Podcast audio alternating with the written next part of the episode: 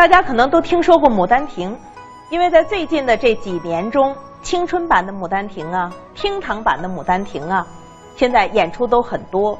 大家也都知道，杜丽娘这样一个美丽的太守之女，她的一切生死缘起，都因为一个梦。好愧谁？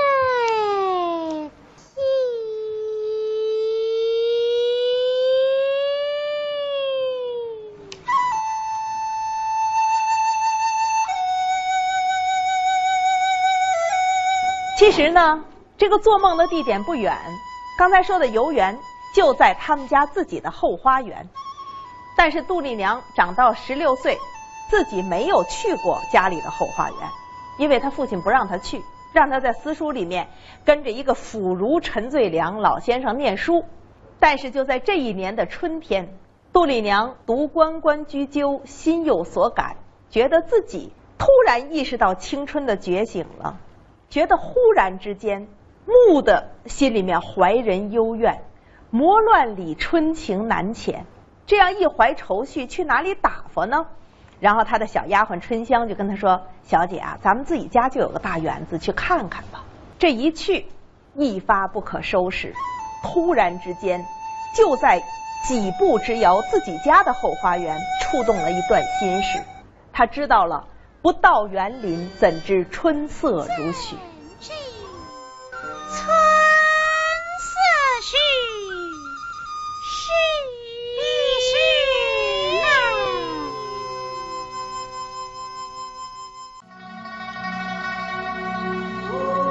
杜丽娘在这样一个春天，她说：“鸟情丝吹来闲庭院，遥漾春如线。”觉得难懂吗？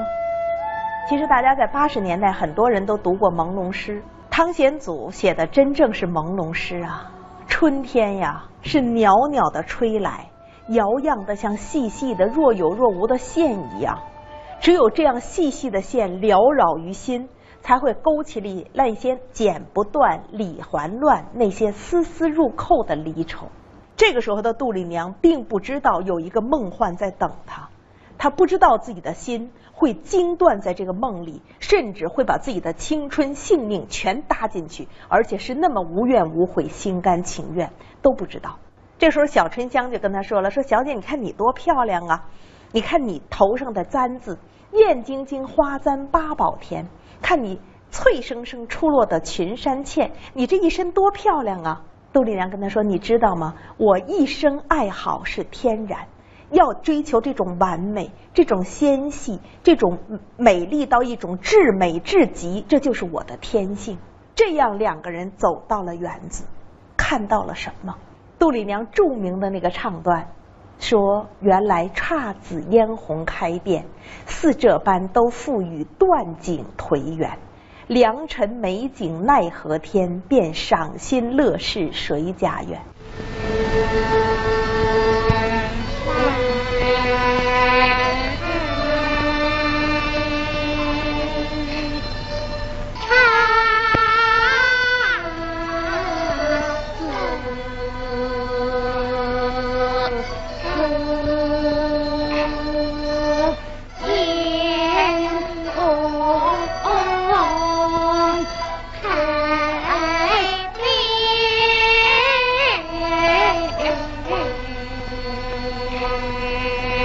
我想，可能有好多朋友说了解昆曲，就是从这四句了解起的。起码我自己在读中学课本的时候就有这几句话。什么意思呢？姹紫嫣红开遍，在一个春天，并不离奇，我们都看得见。但让人心惊的是，都赋予了断井颓垣。中国文学里有一种写法，就是一种对比反差的写法。叫做以乐景写哀，一倍增其哀；以哀景写乐，一倍增其乐。映衬的远呐，这样的姹紫嫣红、青春明媚，像这样一个美好的女孩子，但是这样的年华都赋予了断井颓垣。这个春天在颓败的映衬下格外惊心，就像这样一个年轻蓬勃的生命，在种种束缚、礼教和他那种家庭腐儒教育的映衬下，所以他心里面就有一种格外的一种激情和哀怨，说良辰美景奈何天，就算是良辰美景与我何干？这段流年跟我有关系吗？就算是赏心乐事，但谁家愿？他能被我生命拥有吗？所以这就说到人与流光之间的关系。杜丽娘说：“眼看着这眼前的风景啊，朝飞暮卷，云霞翠轩，雨丝风片，烟波画船。仅凭人特看得这韶光渐。朝飞暮卷，这是一天一天的时光。早晨的彩霞喷薄而出，晚霞一片暮霭散去，云霞翠轩，一切都在云蒸霞蔚之中。”又看见流光中的雨丝风片，多纤细呀！雨是丝丝缕缕来，风是一片一片的吹，烟波画船，眼前的美景，这一切就是韶光。但是韶光被这样一个锦绣屏风遮着的佳人看得韶光贱，这些东西看得平常了，因为它跟自己的生命没有关系啊。其实有的时候，人有哀愁才有觉醒。所以他会最后说：“看到遍青山啼红了杜鹃，那荼蘼外烟丝最软。就算这么好的春光，春天总要抛人远的。牡丹花繁盛吧，终有凋零。自己的生命有多少能握在手里呢？那样的一种缭乱愁绪，让他就倦倦入梦。这就是《牡丹亭》里最著名的惊梦。”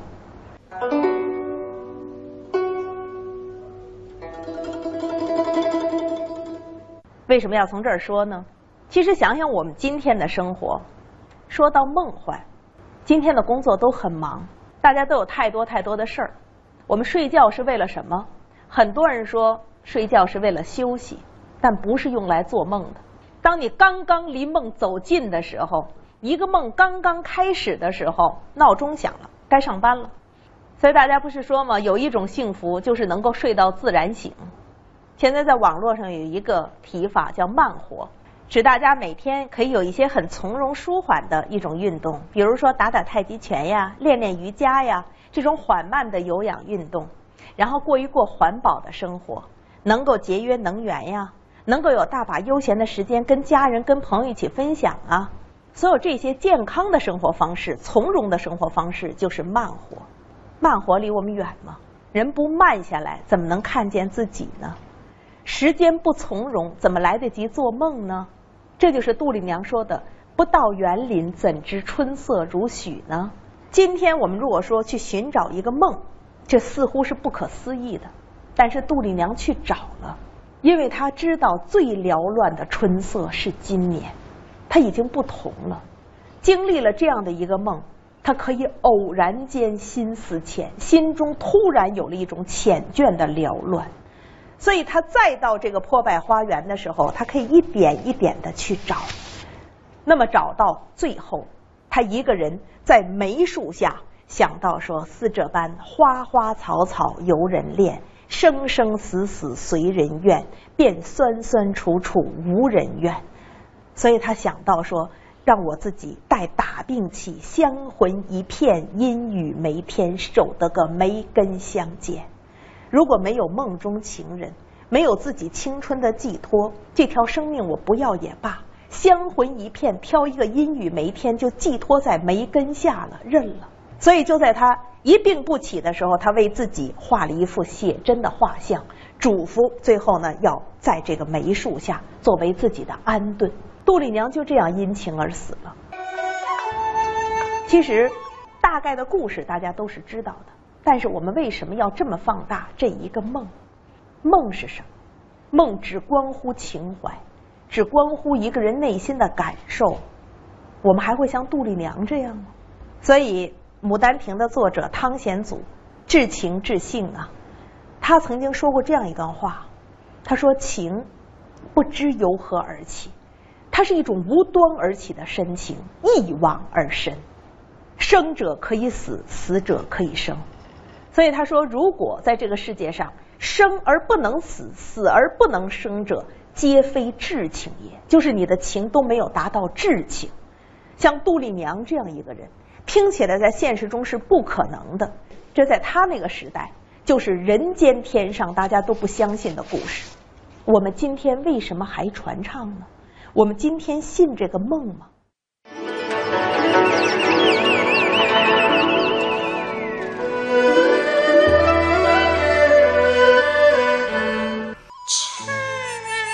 大家看昆曲会发现，几千年的浩荡沧桑，一个人的命运起落，有可能都凝聚于一时一地，展现在一个空空的舞台之上。昆曲之美是一种虚拟之美、写意之美，是人的幻化之美在想象中共同完成的延伸。语出自学者于丹。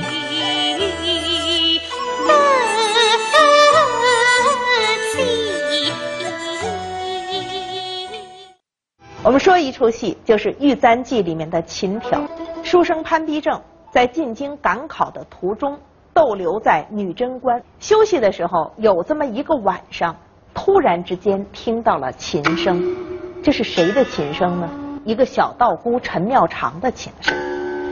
所以这一曲《琴挑》就是他们两个人在琴声中一在高山，一在流水，两个人幽怀水际，通过这个琴声互通他们的情思。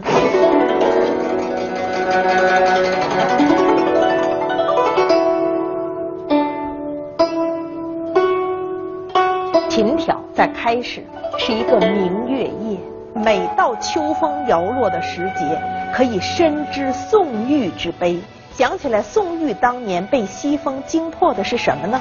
翩然一片落叶，在这样的一个月夜静悄悄的时分掉下来，它可以惊断你的残梦。今天我们还有这么一种细腻婉转吗？所以就不会有潘必正上场的时候心中那样一种惆怅了。所以他被这样的明月照彻心怀的时候，想到要去闲步一回，闲步芳庭数落红。他带着这样一种心情，毫无期待，结果就蓦然相逢了一阵琴声。这时候，小道姑陈妙长自己抱着琴，看到的是粉墙花影自重重，帘卷残荷水殿风。他一个人抱琴弹向月明中，香鸟惊迷动，多么安静啊！这样的一种心情啊，也是看到了这样一个残荷时节，秋风乍起，想到明月之中，幽怀谁寄？自己觉得连日俗事扰扰，没有整理兵弦，这个时候想要把一腔心事寄托在琴音上，这样的曲子被潘必正听到。所以他急急的上来，听到了这样的一种声音，蓦然入心。不虚声，杜许飞琼。猛地一听，乍听还疑别院风，不知道这是哪里的声音。然后驻足细听，听到说：“哎呀，妙啊！听凄凄楚楚那声中，谁家月夜琴三弄？细数离情曲未终。”一下子就听出来，这个人心中是有幽怨的。听到了凄凄楚楚那声中，这个时候他才发现说：“哎呀，我已经走到这个楼下，原来是陈姑在此。”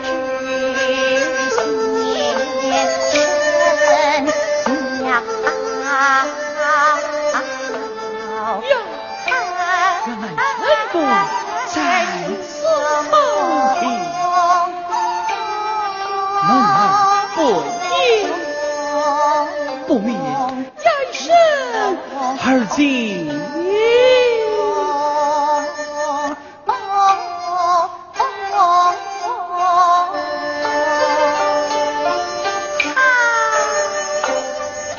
这时候陈妙长自己就开始嗟叹了，他自己就觉得自己长叹空随几阵风，他自己在谈的这些，就是他的心事逐渐逐渐的一种托付，所以他看到。潘必正进来的时候，先把他吓了一跳，说：“仙郎何处入帘笼？早是人惊恐。你从什么地方进来的？我都不知道。”然后这个时候，陈妙长跟潘必正之间才开始说上话。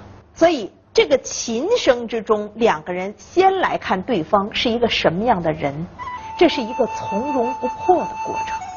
两个人既有一见钟情的欣喜，但同时这个中间隔着一道鸿沟，这是一个道姑啊。所以在这个时候，两个人之间怎么试探呢？自照勾心清霜，残骨飞兮复霜。念挂音兮少了，月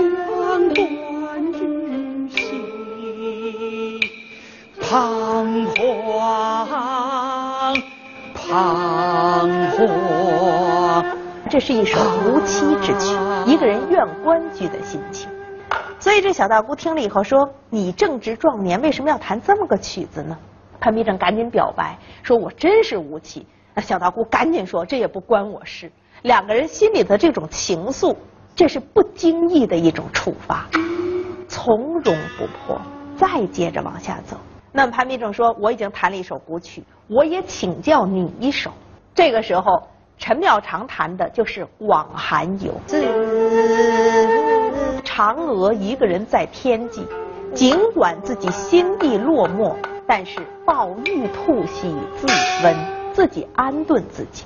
两个人心悸未明，似有似无之间，人情道情隔着一道关卡，但是少年男女心意之间相互映照，就在这样浅浅的萌动之中，这就是深情的种子。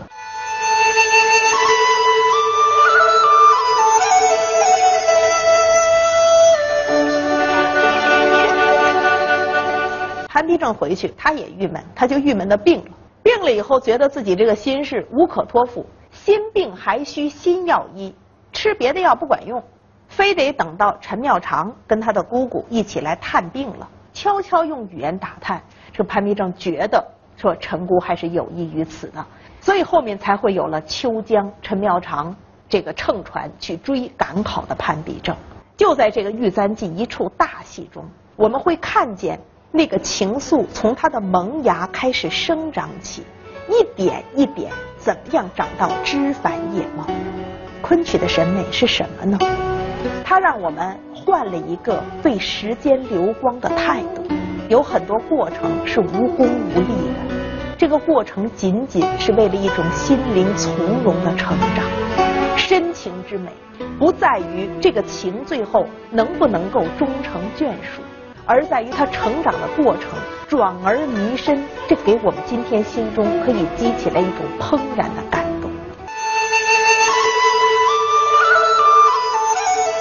动。《牡丹亭》中的杜丽娘，因为一梦想起柳梦梅这样一个人，等到梦醒时候，有没有过这个书生，今真正来到她的生命中，已经说不清楚了。就在这样的情况下，她能够去园子里寻梦。这不是深情吗？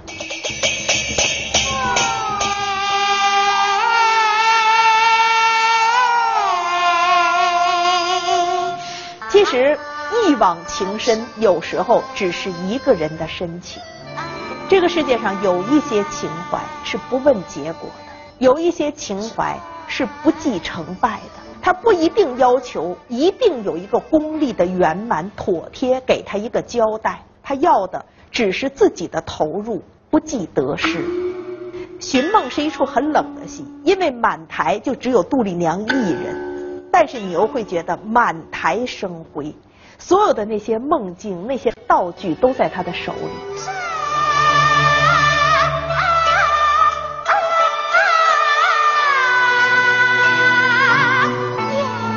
他可以引着你说，这一搭可是牡丹亭边。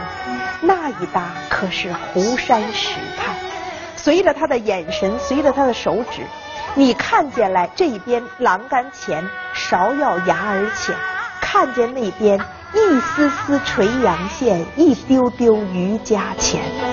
这是什么？是在一个从容的时光中，人心对景物的放大。即使你没有一段恋情，即使你没有一个梦境。我们还能用心中的深情去放大那一丝丝垂杨线，一丢丢余价钱吗？有了这样的心，杜丽娘在那个寻梦中才能够依稀恍惚看见，是谁家少俊来近远，敢以斗这香闺去庆缘。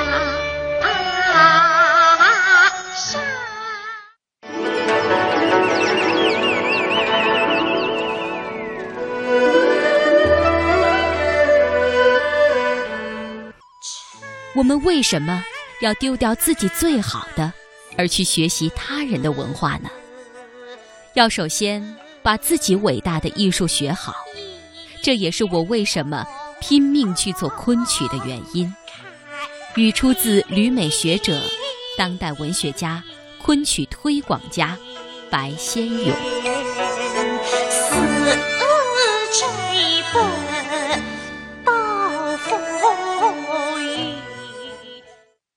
诙谐其实是昆曲里面很多他借戏传递给我们的一种态度。与其他后世的戏曲艺术一样，昆曲中的丑角和喜剧情节诙谐幽默、妙趣横生，引人入胜。许多丑角的戏份，往往是昆曲全本中最有情趣和最富有艺术弹性的段落。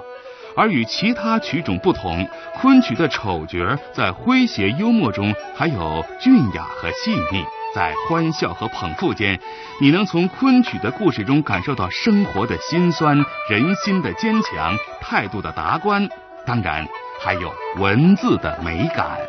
那比如说，大家一旦看见小丑戏，就会觉得这里面小丑人物身上的那种幽默呀。他传递出来的那种小人物在生活里面遇到小细节时候的那种聪明啊，这些东西应该说比比皆是。有一出很诙谐的戏呢，就是《聂海记》的双下山。其实我们在前面几天呀，老提到思凡这出戏，在小尼姑色空自己终于从山上逃下来之后，他还遇到了一个小和尚本无。那为什么叫双下山呢？就是因为小尼姑跟小和尚有一段有趣的相逢。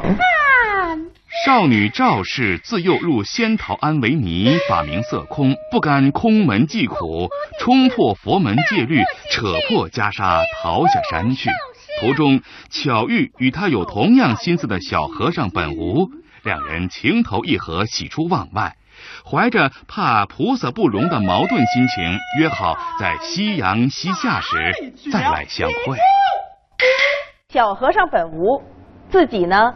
也像小尼姑一样，在他的寺庙里面怀着自己的一段心事。这里面其实就能够看出来行当与行当的不同。小尼姑的思凡，她心中也是一个少年女子憧憬未来的人生，但是她毕竟是一个尊办的一个旦角，他的唱念基本上还是要走一个这个我们常理中生活的路子，而不是诙谐的路子。但是小和尚就不同，这个本无一出来就是一个小花脸，小花脸的动作都是夸张的。让我来试试看。他传递出来的态度，直接就是口语的、直白的、幽默的，所以他可以直接来说自己的人生理想，没有小尼姑那么多的愁肠百转，他直接说出来：我的梦想就是如果能逃下山去。一年两年养起了头发，三年四年做起了人家，五年六年讨一个浑家，七年八年养下个娃娃，到九年十年，这个小孩子就叫我一声和尚嗲嗲，就是爹爹两字在里面归韵。他说：“哎呀，叫一声和尚嗲嗲。”所以你看他一出场，大家心里就有这种会心一笑，就知道他这样一心不愿意成佛，想要逃下山去的心，没有小尼姑那么多的愁思婉转。他是心思已定的，一定是要下去的。所以台上啊，他们两个的这种相遇，一个小旦活泼旦和一个小丑小花脸，两个少年人的这种相遇，带着那样一种生活里面的欢欢乐乐，好像是我们歌里唱那种小放牛一样，就好像是一段民歌的这种对答。和尚怎生过去？呃，这么没好啊，你俩刚你来。那都毛毛子哇！使不得的，使得的，使不得的，使得的，来呀，来来来呀！昆剧由于传奇的脚本大多出自文人士大夫之手，所以曲词典雅，有些时候未免深奥，理解起来可能颇费周折。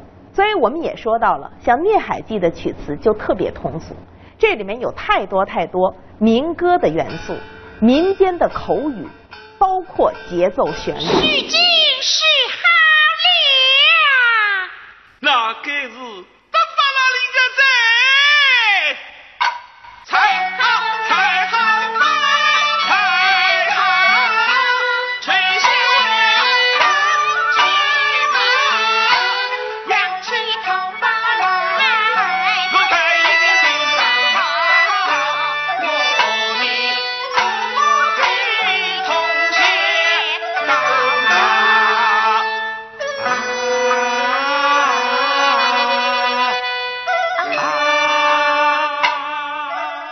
这就是舞台上的诙谐，两个人的心理活动，一丑一淡，分别自己都在说，但是他们中间真到一起的时候，这个心理活动就会冲突成一个外在的小情节，一个小噱头。这是一个小冲突，它轻盈幽默，但是不沉重。所以不是说这种小戏里面就没有一种大美。昆曲其实素来就有三小戏之说：小生、小旦、小丑。小就有它的轻盈，小就有它的婉转。这种婉转不只是深情绵邈、一往情深，有的时候就是生活里面这样一个泛滥的像花枝的这样的一种盛开一样，突然之间绽放出来的一种情趣。